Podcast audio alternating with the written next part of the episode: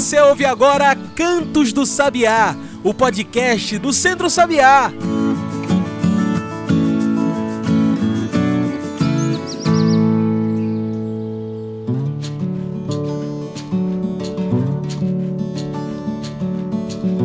Olá a todos e todas que nos ouvem agora pelo Spotify e demais plataformas. Eu sou João Lucas e está começando agora o Cantos do Sabiá, nosso podcast semanal sobre o campo, a cidade e o mundo.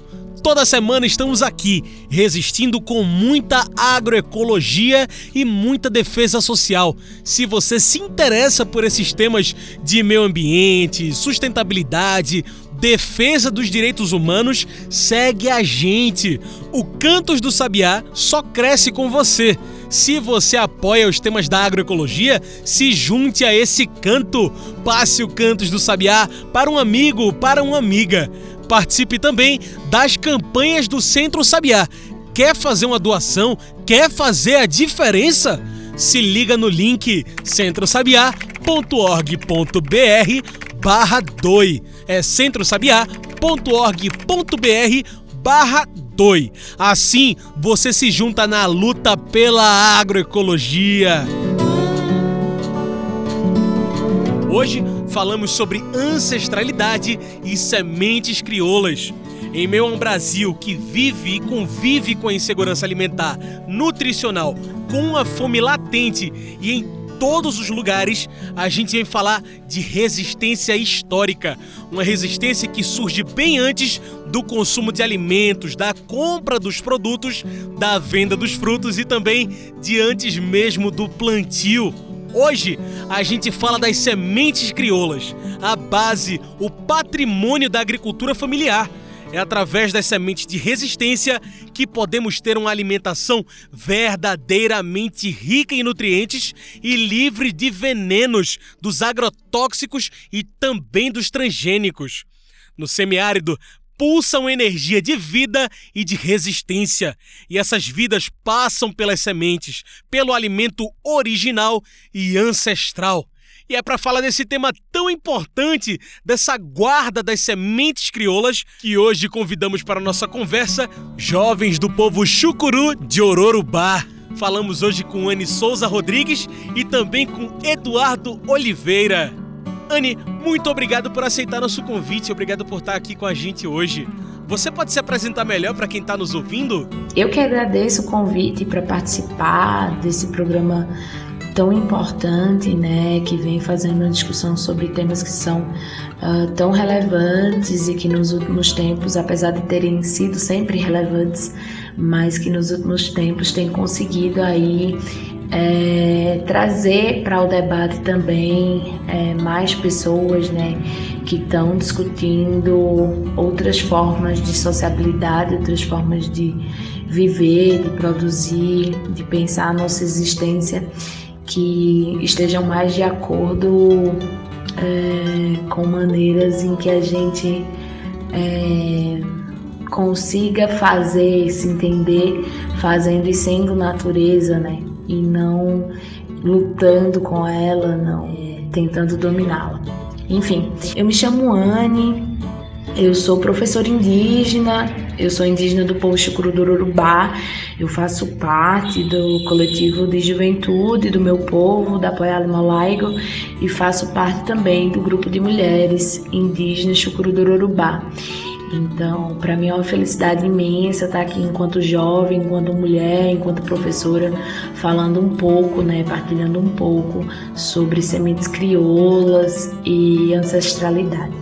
E hoje a gente fala dessas sementes crioulas, das sementes ancestrais sem interferência de venenos. Anne, você pode explicar melhor para quem está nos ouvindo o que são as sementes crioulas? É, sementes crioulas é o nome dado, né, a sementes que são sementes ancestrais. É, a gente pode compreender de maneira é, geral que são sementes que foram né, sendo passadas uh, através dos anos é, dentro das comunidades ou dentro de famílias né, que moram predominantemente na zona rural, é, de pai para filho, de filho para neto, de mãe para filha, é, de filha para outra filha. E essas sementes, elas carregam em si, né, a memória ancestral de um povo.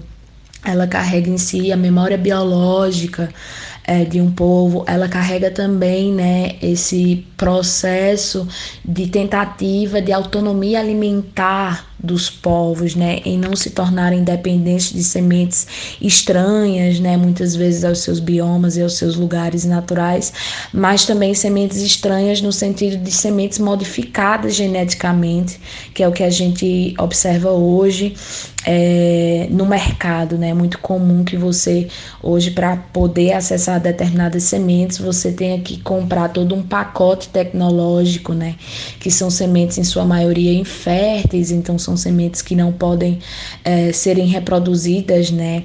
É, são sementes também desenvolvidas em laboratório com muitos insumos, né? Então são sementes que tendem a, a, além de serem inférteis, né, de tendem a criar é, um padrão alimentar, né, que reduz inclusive a nossa diversidade, né, de sementes. Então são sementes que foram sendo preservadas, é, sejam elas intracomunitárias, de maneira intracomunitária ou intrafamiliar, né, através de bancos de sementes e que foram sendo passadas através das gerações, né? É, dentro das famílias ou dentro das comunidades socializadas, né, para que essas sementes ela continuassem é, existindo, né, é, continuassem sendo preservadas. Então, são sementes que se mantêm enquanto memória, legado, mas também para nós é a nossa maior riqueza, né? Porque são sementes que, através delas, é, muitas comunidades criaram seus filhos, né? E mantiveram todos é, vivos e saudáveis e fortes, e que também está relacionada a uma alimentação muito mais saudável, né? Uma alimentação vinculada a uma comida de verdade, né, e não uma comida produzida em laboratório. Então, sementes crioulas, de maneira geral, é essa riqueza aí, né, é essa herança que a gente tem dos nossos povos, comunidades, dos nossos mais velhos e mais velhas, que mantiveram aí durante os séculos, durante enfim, né, alguns casos, tem alguns povos que existem relatos de sementes crioulas é, livres de transgênicos, né, a coisa de mil anos. Então, assim, é de uma. E quem está no campo sabe da dificuldade de fazer isso hoje em dia, porque existe aí uma disputa muito grande, né, para que a gente possa de fato manter essas sementes vivas, que não é de interesse das grandes corporações, já que para elas nos tornar dependentes, né, das sementes que eles vendem, que eles produzem em laboratórios, seria muito mais interessante ao mesmo tempo que se mata essa memória ancestral, que se diminui essa diversidade alimentar e que se rouba também a possibilidade de autonomia alimentar dos povos e dos territórios. E essas sementes, como elas são mais saudáveis? Faz bem o plantio delas? Qual a principal diferença dessa semente crioula para uma semente que não faz parte desse banco de sementes. Como nós vínhamos falando, discutindo, né? As sementes ancestrais ou sementes crioulas, elas são mais saudáveis porque elas são sementes que vieram ao longo dos anos sendo reproduzidas pelos povos, né? Cultivada, semeada, é, colhida e reproduzida pelos povos sem é, esses insumos artificiais produzidos em laboratórios, né? Então são sementes que não tiveram contato é, com veneno, com agrotóxicos ou qualquer outros insumos que foram reproduzidas não de maneira natural na natureza, mas reproduzidas de maneira artificial em laboratórios e por isso, né, elas são sementes muito mais ricas. Elas são sementes mais ricas em caráter alimentar, elas são sementes mais ricas em caráter de fibra, de nutriente, elas são sementes inclusive mais ricas para o solo, né? Porque você colocar uma semente dessa no chão, você plantar uma semente dessa, ajuda o solo, né? Você não tá ali machucando esse solo, a mãe terra, você não tá partindo ela, você não está quebrando ela, você não está é, fazendo com que ela engula veneno, né? Mas você está colocando as sementes que são ricas, que vai é, ajudar inclusive no melhoramento desse solo. Então, faz é, muito bem o plantio dessas sementes, né? Essas sementes, elas são altamente recomendadas tanto no, a nível nutricional, né? Mas elas também são altamente recomendadas para o fortalecimento desse solo, né? E altamente recomendadas do ponto de vista social e político, né? Que é para a manutenção da autonomia alimentar dos territórios, para que esses territórios, esses povos, eles não se tornem dependentes uh, das grandes empresas e megas corporações que hoje patenteiam né, sementes, que produzem sementes de maneira artificial nos laboratórios, que colocam essas sementes é, é, muitas vezes híbridas, né, misturam vários tipos de sementes é, e perdem muitas características é, alimentares, né, de, de, nutrição e tornam essas sementes, em muitos casos, é, estéreis, né, para que não possam ser reproduzidas, gerando aí uma dependência da produtora, do produtor a essas corporações também. É, e quebrando né, com a diversidade alimentar que nós temos no nosso país, a partir dos nossos biomas, uh, porque acaba que só aquelas sementes serão sempre reproduzidas, né, fazendo desaparecer aí uma vasta memória ancestral de sementes diversas que existiam em diversos ambientes e que agora está muito mais difícil de encontrar. Então, a preservação, a manutenção é, desse tipo de semente, das sementes ancestrais, das sementes crioulas, é certamente muito mais saudável, né, é, para o ser humano, para quem consome, para os territórios e para comunidades em vários aspectos.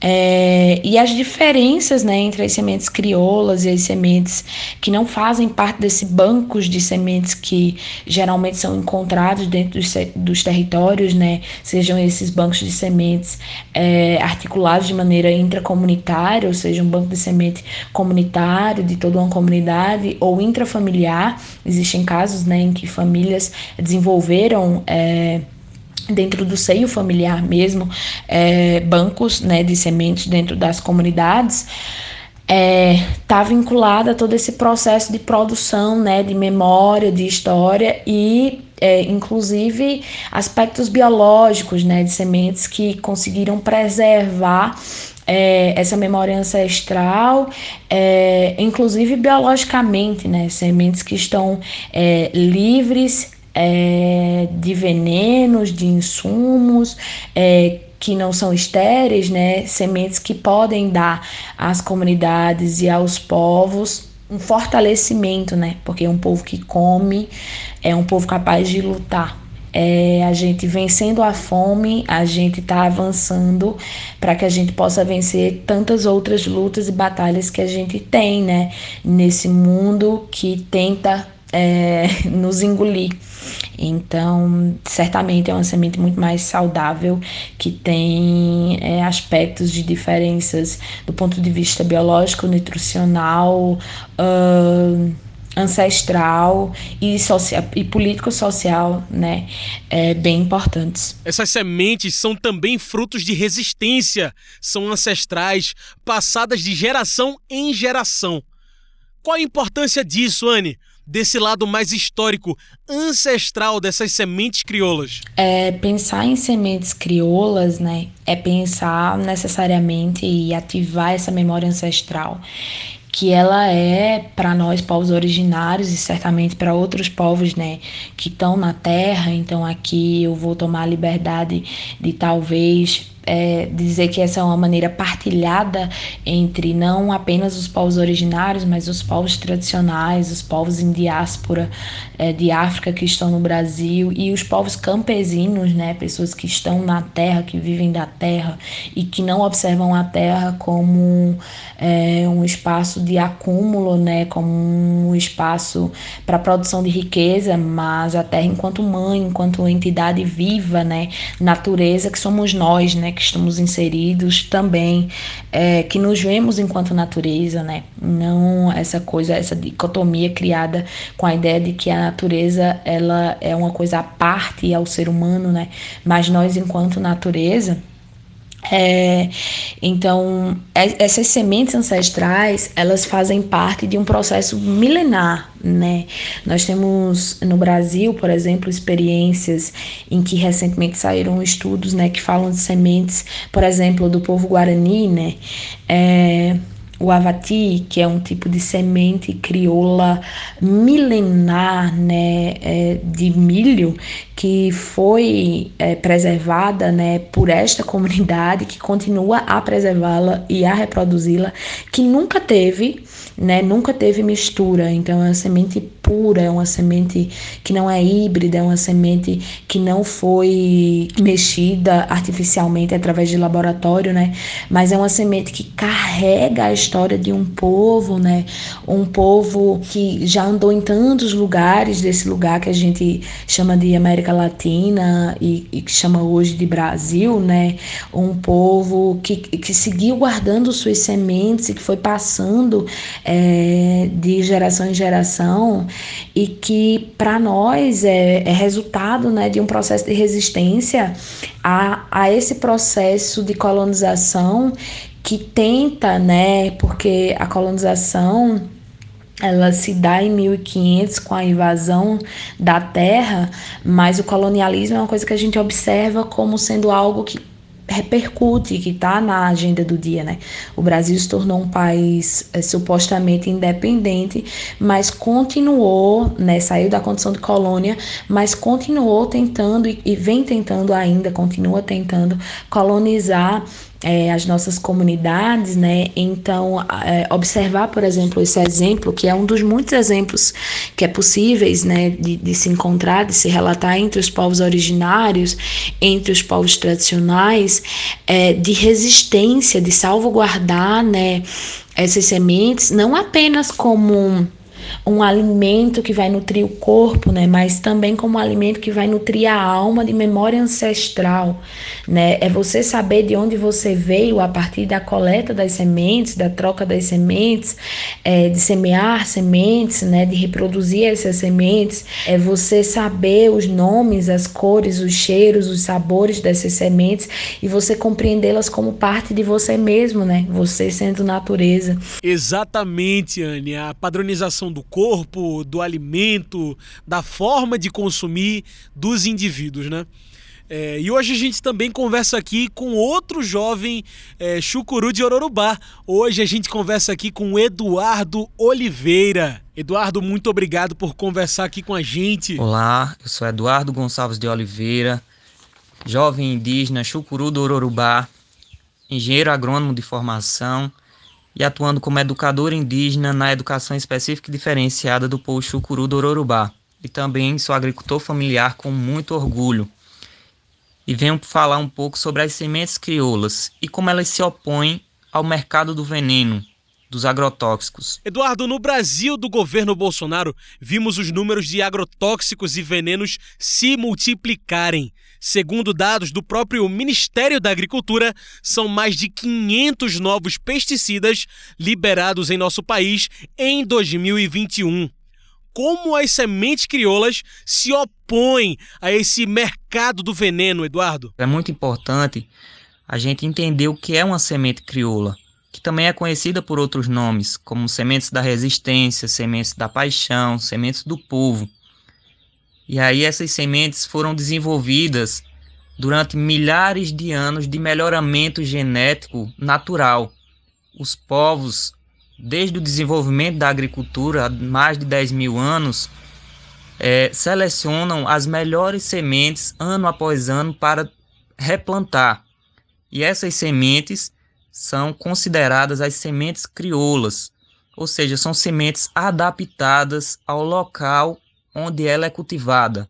Então ela já está adaptada ao tipo de solo, às condições do ambiente, aos nutrientes daquele tipo de solo e tem as interações com o meio ambiente, com as pragas que tem naquele local, com os micro-organismos, com os organismos benéficos, como as abelhas, como as formigas, como uma série de fatores bióticos e abióticos que envolve é, aquele ambiente e aquela planta de interesse é, que tá, está sendo cultivada naquele solo. Então essa planta ela tem muito mais é, capacidade de produzir, mesmo que em pequena quantidade, nas ocasiões de onde não tem as, as condições ideais.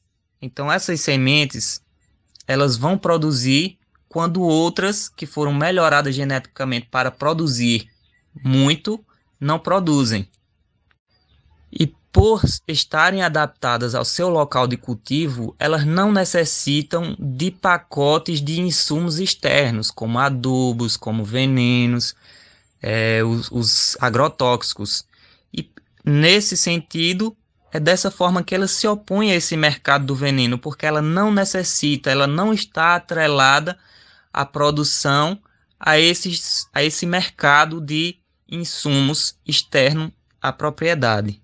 E essas sementes também são patrimônio dos agricultores, ou seja, eles podem plantar, replantar, guardar ano após ano, selecionando as melhores sementes para plantar no próximo ano.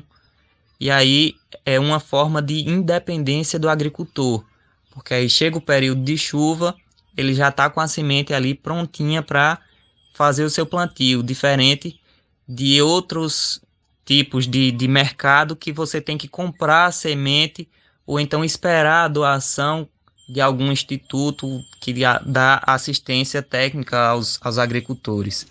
Mas a semente crioula, quando o agricultor guarda de um ano para outro, ele já está ali com a sua independência do mercado.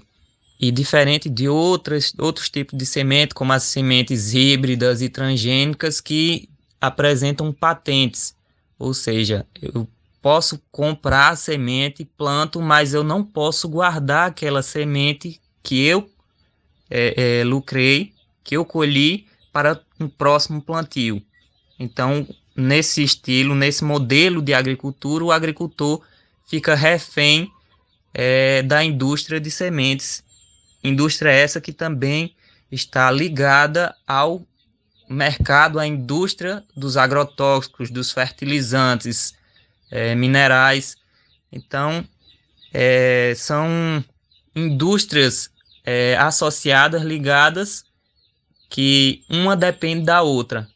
E aí, o melhoramento genético nos laboratórios e nas grandes empresas comercializadoras de sementes é, dominam esse mercado e deixam o agricultor refém desse modelo, desse sistema de dependência desse mercado.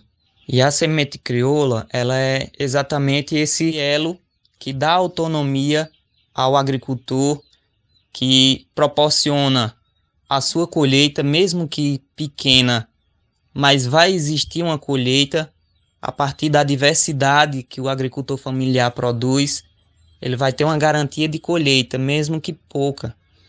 Que a gente viu ultimamente é, anos de anos extremos, né?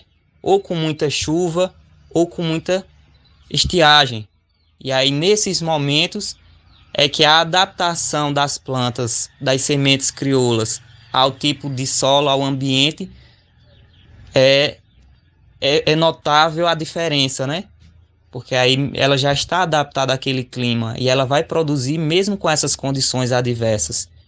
E aí vai existir uma colheita diferente das sementes melhoradas em laboratório, porque ela vai estar atrelada a um pacote tecnológico, que é o pacote do veneno. Se eu não aplicar os adubos, os venenos, eu não vou ter colheita. Então vou ficar refém desse mercado, devendo e sem ter colheita para cobrir os custos, os gastos. Pois é, defender, guardar e resistir com as sementes crioulas é fundamental para a defesa da agroecologia, do meio ambiente e também de um futuro livre de venenos, livre de transgênicos. Fazer defesa às sementes é defender passado, ancestralidade, presente nossa alimentação e o futuro, nossos filhos e filhas. Mas agora a gente faz uma pequena pausa. Segura aí que a gente já já volta com esse papo de ancestralidade e sementes crioulas.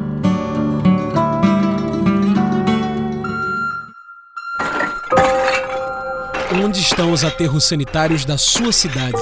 Quem é a população que mora próxima aos canais, aos córregos, aos rios? Quem são os primeiros a enfrentar as consequências do aquecimento global, do desmatamento, das queimadas, dos deslizamentos? E quem não tem acesso ao saneamento básico? Acesso pleno à água, alimentação saudável, tratamento de esgoto. Quem, quem não, não, é, é visto? visto? O nome disso é racismo ambiental. E nesse mês de novembro de negritude, precisamos enfrentar o racismo. Lute por políticas públicas. Lute pelos direitos da negritude. Racismo, racismo mata. mata. Diga não ao racismo ambiental. Uma campanha do Centro Sabiá.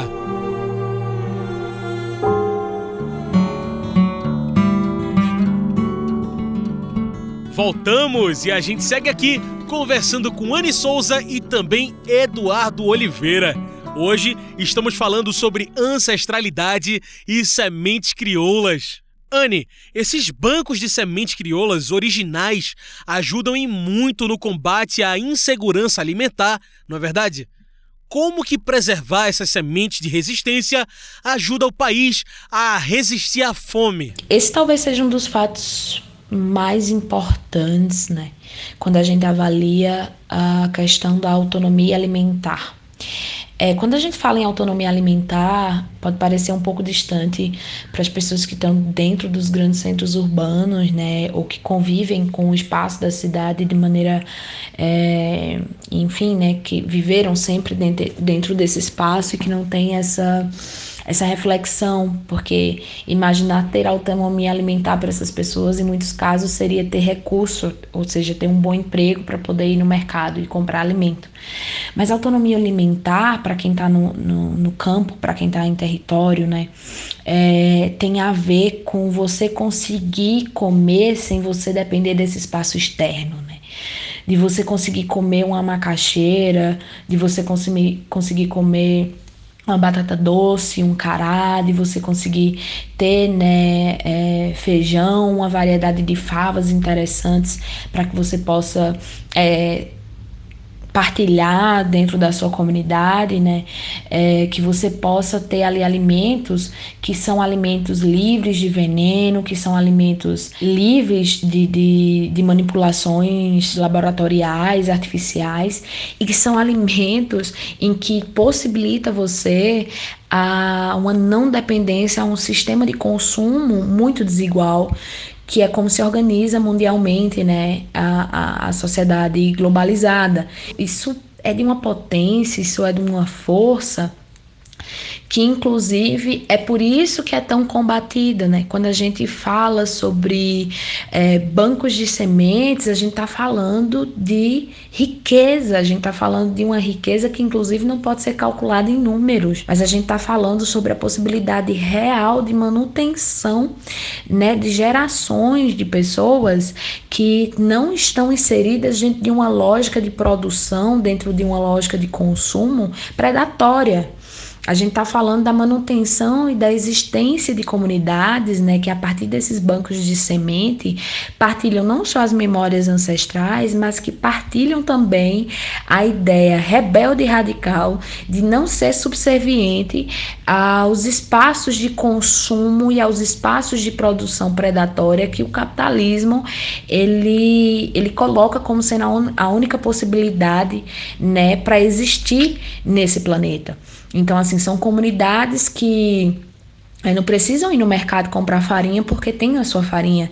São comunidades que não precisam comprar feijão porque tem o seu feijão. São comunidades que não precisam ir a um frigorífico para comprar um frango abatido porque tem em casa, no terreiro de casa, a sua galinha. Né? Então são comunidades rebeldes, insurgentes, que não se deixaram ser compradas com um discurso neoliberal de civilização, né, que está vinculado a um processo de reprodução de uma lógica que é predatória. Né, que vê a natureza enquanto essa coisa distante e vê a natureza como uma coisa que deve ser dominada, né?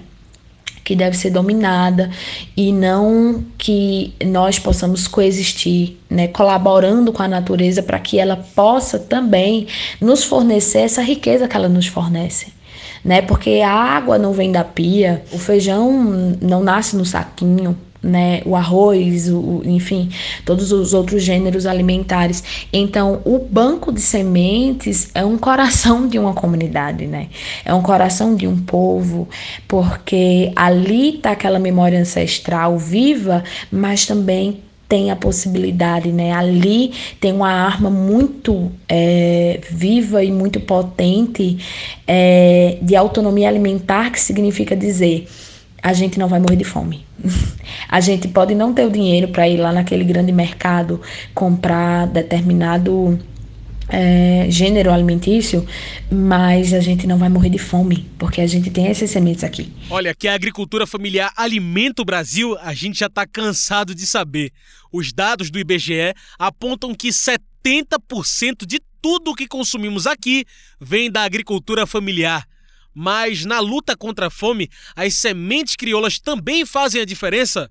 Como que essa estocagem e a solidariedade da agricultura familiar ajudam no combate à fome? A agricultura familiar, de fato, é o carro-chefe, né, da alimentação dos e das brasileiras, porque é a agricultura familiar que mantém, é, inclusive, as pessoas da cidade alimentadas, né. Uh, se fala muito sobre o agronegócio e o agronegócio ser uh, o nosso carro-chefe a nível de recurso, né, de produto interno bruto e, enfim. É, mas o agronegócio ele exporta, né? Comida de verdade quem produz é o pequeno e a pequena agricultura, né, que produz essa comida e que vende na feira, que comercializa é, dentro das pequenas cidades, né, que é, leva para as escolas a partir de programas, né, como alimentação escolar.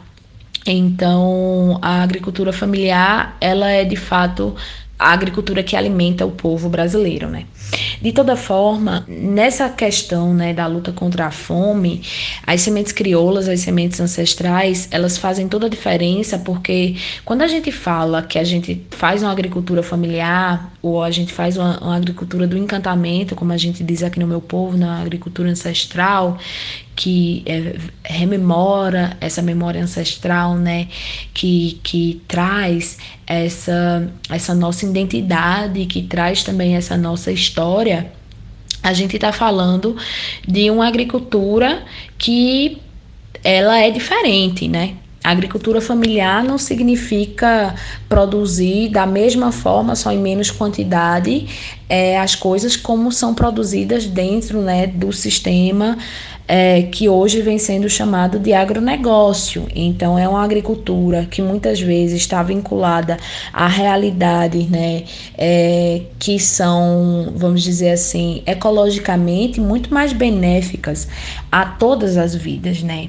Então, é uma agricultura de base agroecológica, né, em que os venenos e os insumos é, que são utilizados, aliás, venenos, né, não devem ser utilizados e os insumos que são utilizados geralmente são insumos também aprendidos né, dentro dessa lida e dentro dessa memória ancestral repassado de, de pai para filho, de mãe para filha, é, insumos naturais. Né? A gente tem na Teia dos Povos um companheiro que é um dos membros fundadores da Teia dos Povos, né, o mestre Joelson, salve para ele aí, da Teia dos Povos da Bahia, que fala, né? Ele tem uma fala muito potente quando ele identifica uma questão que muitas vezes a gente não reflete sobre ela.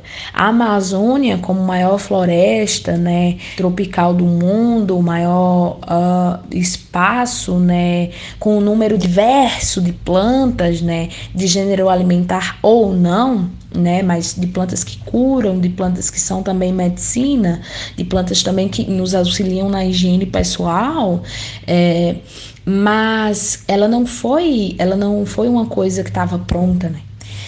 ela foi sendo feita a partir da dispersão de sementes dos povos que viviam naquela região, né? Então a gente está falando sobre processos que eh, atualmente vêm se dando outros nomes ou novos nomes, né?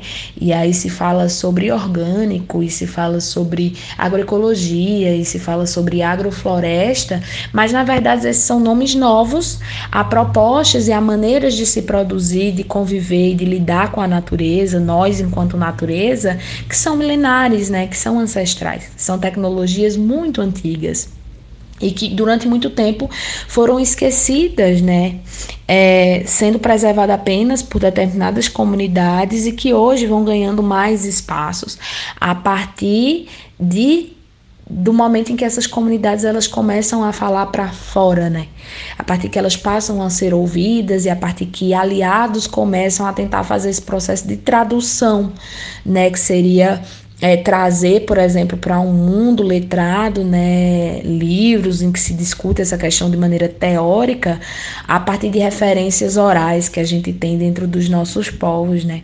Então, quando a gente fala sobre esses bancos de semente, quando a gente fala sobre a agricultura familiar, a gente está falando de uma agricultura que não é uma agricultura que mimetiza, que, que tenta uh, reproduzir a lógica do agronegócio, né?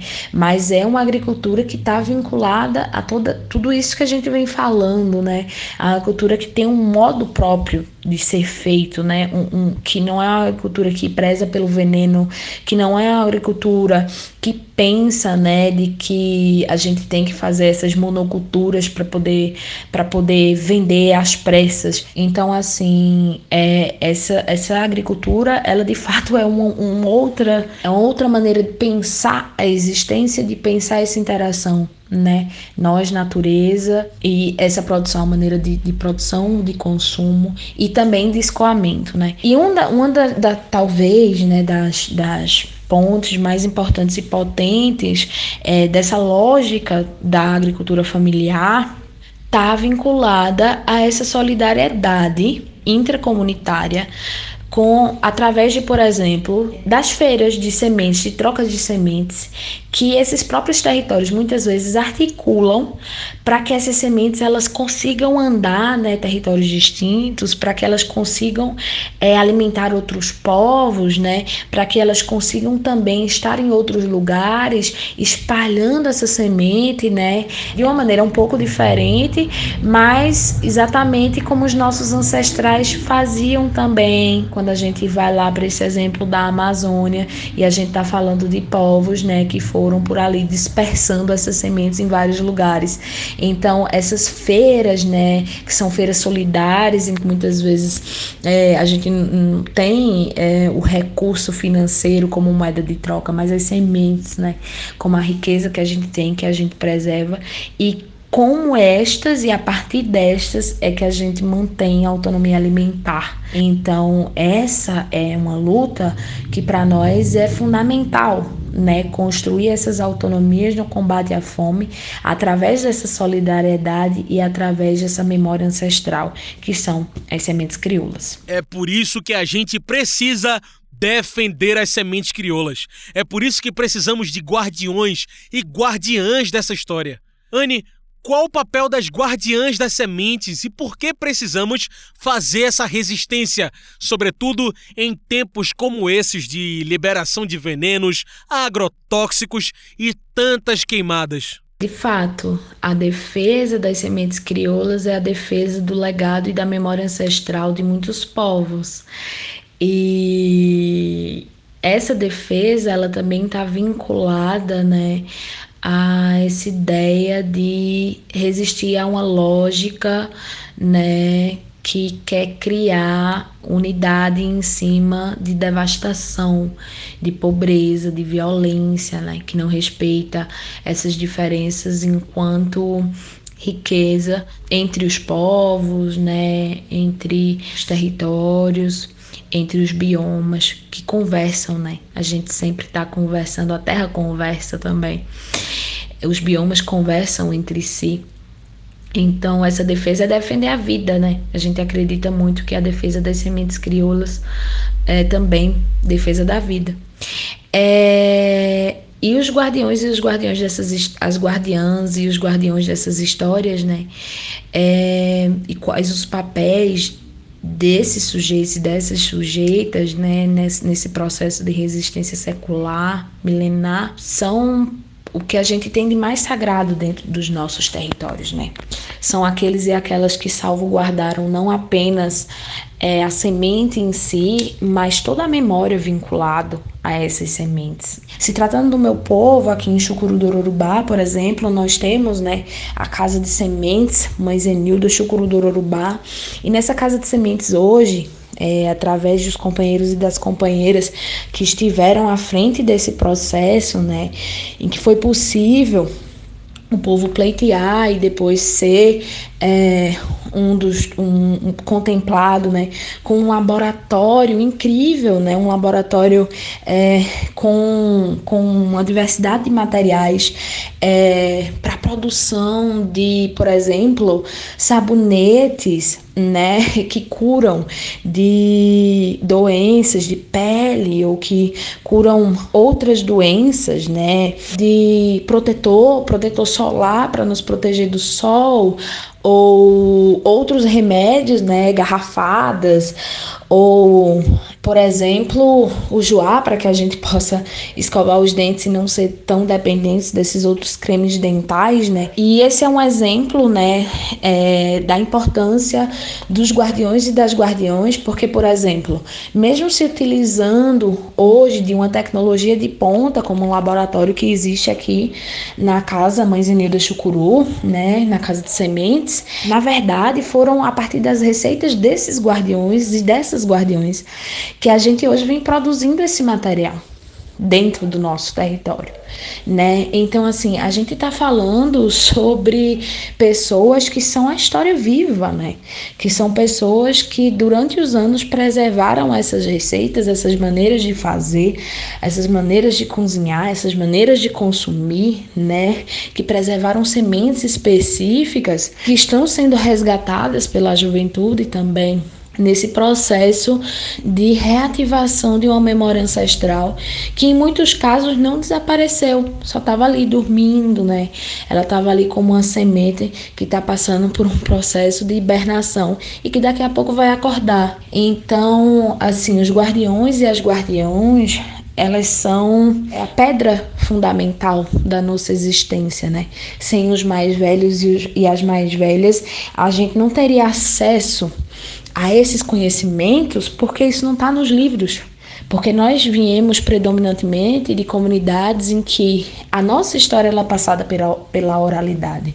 Defender a memória desses guardiões, dessas guardiãs, é defender a existência real, né? Uma existência que esteja vinculada ao bem viver, que esteja vinculada a um, a um respeito com a Mãe Terra, que esteja vinculada a outra possibilidade de sociabilidade, né? Em que nós, seres humanos, não nos tornemos os nossos próprios carrascos, né? E Eduardo, soberania alimentar e nutricional e as sementes crioulas são temas que têm tudo a ver como que essas sementes defendem a comida de verdade, defendem os povos originários e representam a resistência dos nossos antepassados aqui no Brasil. As sementes crioulas também têm um papel fundamental na soberania alimentar e nutricional. Mas o que é isso? É o acesso à comida em quantidade e qualidade. Então as sementes crioulas, elas garantem essa soberania a partir do momento das, que existe uma diversidade enorme de sementes. E cada uma delas se dá valor, diferente da lógica de mercado que seleciona uma variedade apenas e faz o melhoramento dela para que a, as suas características sejam aprovadas pelo, pela população.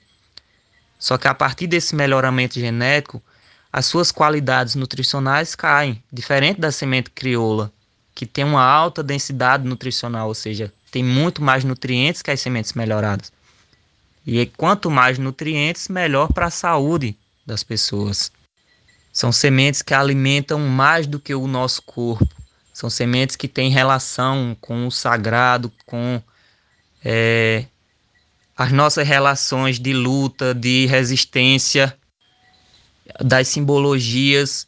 Aqui no povo chucuru, por exemplo, a gente existe uma, uma simbologia desde o plantar, a época do plantio, o, a forma de, de plantar, qual semente é mais adaptada, qual variedade de semente é mais adaptada para determinada época do ano, e também no colher, a época de colheita, a fase da lua.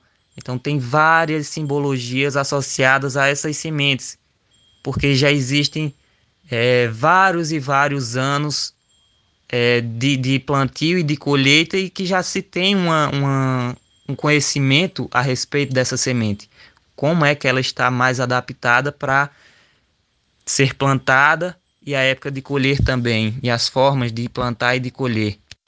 E também o comer, a forma de se alimentar daquela semente. Então tem as sementes que são mais pesadas, tem as sementes que são mais leves. E aí você, a partir desse conhecimento, dessa relação mais próxima de conhecer a semente, você vai saber qual é a melhor, qual é a que você é, é, se adapta mais ao paladar e qual não. Então existe essa relação porque existe esse conhecimento de gerações cultivando aquele, aquele mesmo tipo de semente, aquela mesma variedade. E isso gera os saberes, a relação de pertencimento da semente ao agricultor. E essa relação é muito clara, principalmente nos povos originários os povos indígenas, que têm essa relação mais próxima com a semente, com o plantar, com o colher, com o comer. Existem ritos, existem tradições relacionadas ao, ao tipo de plantio, ao tipo de colheita, diferente da lógica do mercado de priorizar apenas uma variedade uma semente apenas. Como é perceptível através dos estudos científicos que é, mais da metade do, das sementes que existiam no planeta estão desaparecendo, porque o mercado está dominando esse, esse, esse segmento. É muito gratificante você ser agricultor familiar e ver a diversidade no plantio, ver a natureza agindo. Ao colocar uma semente no solo, e esperar e saber que ela vai produzir frutos, que vai produzir alimento.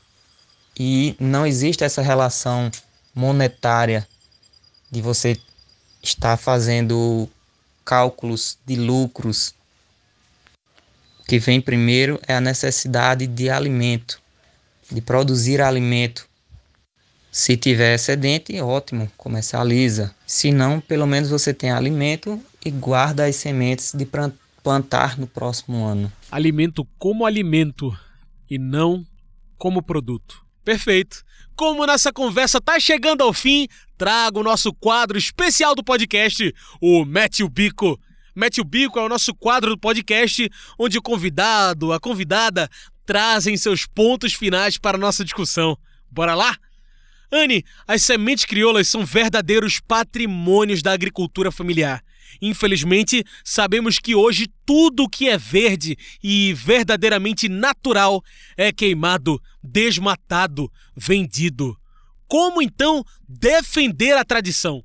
Como garantir um futuro agroecológico para as sementes crioulas no Brasil? Mete o bico! Chegando aqui ao final, né, nos encaminhamentos finais desse, dessa nossa prosa, é, eu penso que a resposta né, para a defesa da tradição, a resposta para a garantia de um futuro, né, que seja um futuro é, que hoje as pessoas vêm chamando de agroecológico, né, é, ecológico, é, mas que para nós nos parece ser um futuro ancestral, né? Um futuro em que todas essas memórias ancestrais elas são reativadas, essas sementes elas brotam, elas saem do estado de dormência e essas sementes podemos ser nós, né? Pessoas que começam a questionar essa maneira de existir, essa maneira de consumir, essa maneira de produzir, essa maneira de escoar e que começam a pensar outras maneiras que não são maneiras novas, gente, que não são maneiras novas, mas que são maneiras ancestrais, né, de possibilidades de existência.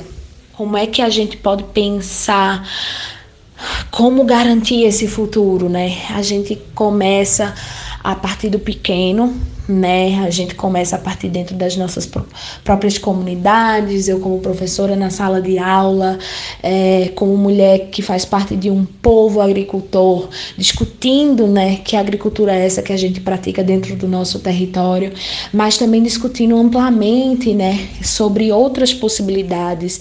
Eu acho que uma das maneiras mais sensíveis de se pensar esse despertar coletivo, né, essa quebra de dormência coletiva, essa essa, essa, essa brotação é, de, de, de, sementes, né, outras, é, a gente começar a se comunicar, né? Então acho que as tradições, as traduções possíveis, né?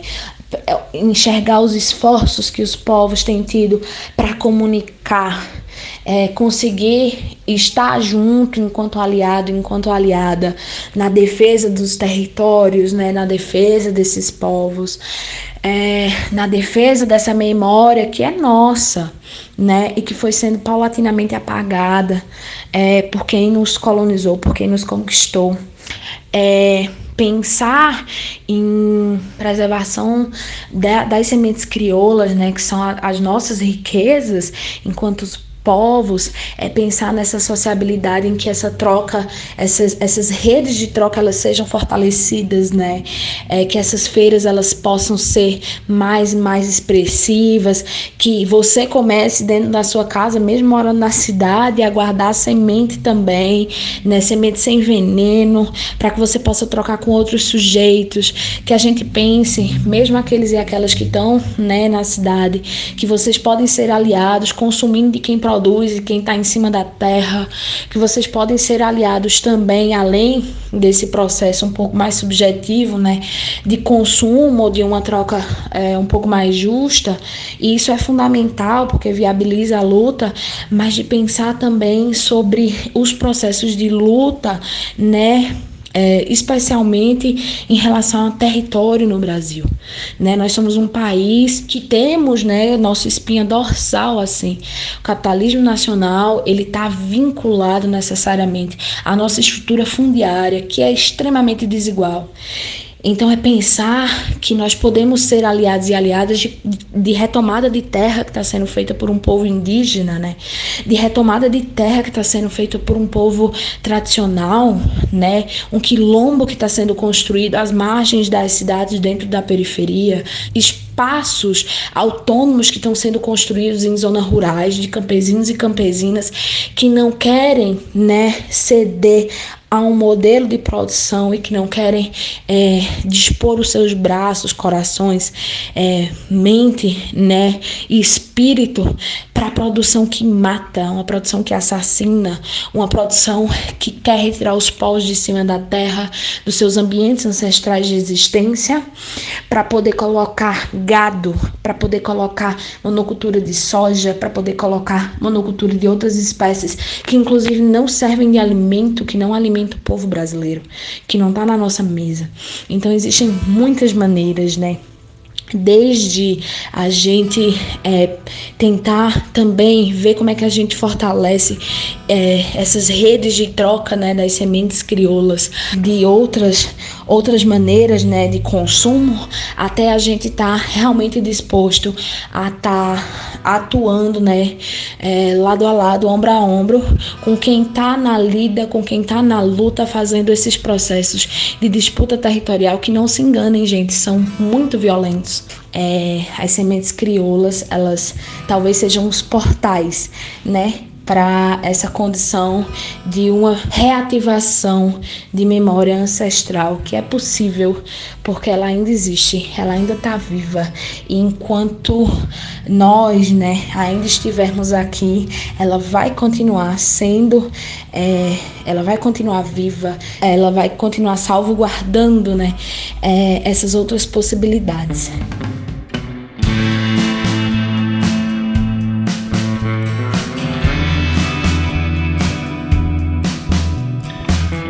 Isso, Anne, muito obrigado pela sua participação. A gente agradece também aos comentários de Eduardo Oliveira. Muito obrigado. Infelizmente, o nosso tempo dessa entrevista tá acabando. Tem alguma mensagem que você gostaria de deixar, Anne? Uma consideração final? Eu gostaria muito de agradecer né, o convite para participar desse momento uh, tão interessante em que a gente pode falar um pouco dos nossos processos, mas que a gente possa também refletir coletivamente, né, o caminho é, por onde vai a, o nosso coração, né, o caminho para onde os rios dos nossos pensamentos eles desaguam e qual mar é esse em que eles se encontram, né? É, apesar de ser uma luta muito difícil, é uma luta que nos honra muito em fazer parte, em tentar contribuir da maneira que for, né? Colocando ali o nosso grãozinho de areia, mas potencializando é, essas reflexões e todos os espaços que nos convidam para poder fazer essas falas são realmente espaços muito importantes. Então, nós que agradecemos é, pelo convite, né? Eu espero que é, nós a gente possa ter colaborado com reflexões interessantes e dizer que nós estamos sempre disponíveis, né, para trocar, para aprender, para ouvir e para falar quando for conveniente e importante é, sobre essas questões que nos tocam tanto e que são tão fundamentais uh, ah, para pensar a nossa existência é, a partir de outras maneiras, né? A partir de outras possibilidades. É, fico muito grata pelo convite e é isso. Tamo aí. Tá aí, muito obrigado mais uma vez pela sua participação, Anne. Gente, hoje eu conversei com Anne Souza Rodrigues e Eduardo Oliveira, os dois jovens do povo chucuru de Ororubá, defensores das sementes ancestrais, das sementes crioulas. É isso, gente. O Cantos do Sabiá vai se encerrando, mas é sempre bom lembrar que o Centro Sabiá continua na resistência por todas as outras frentes. Gostou desse papo? Gostou desse podcast?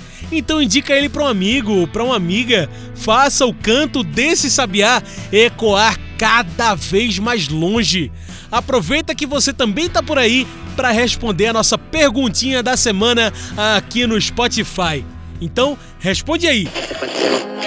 Como garantir que na ancestralidade a gente encontre um futuro alimentado sem veneno para o Brasil? Responde essa perguntinha aí no Spotify. É isso! Este foi o Cantos do Sabiá, uma produção do Núcleo de Comunicação do Centro Sabiá, com produção e trabalhos técnicos e locução de João Lucas. Tchau, pessoal, e até o próximo Cantos do Sabiá.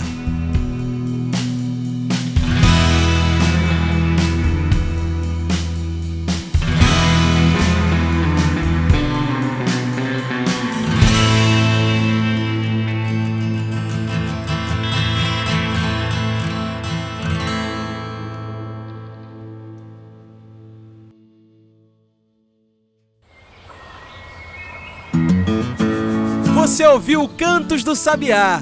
Cantos do Sabiá é o podcast do Centro Sabiá.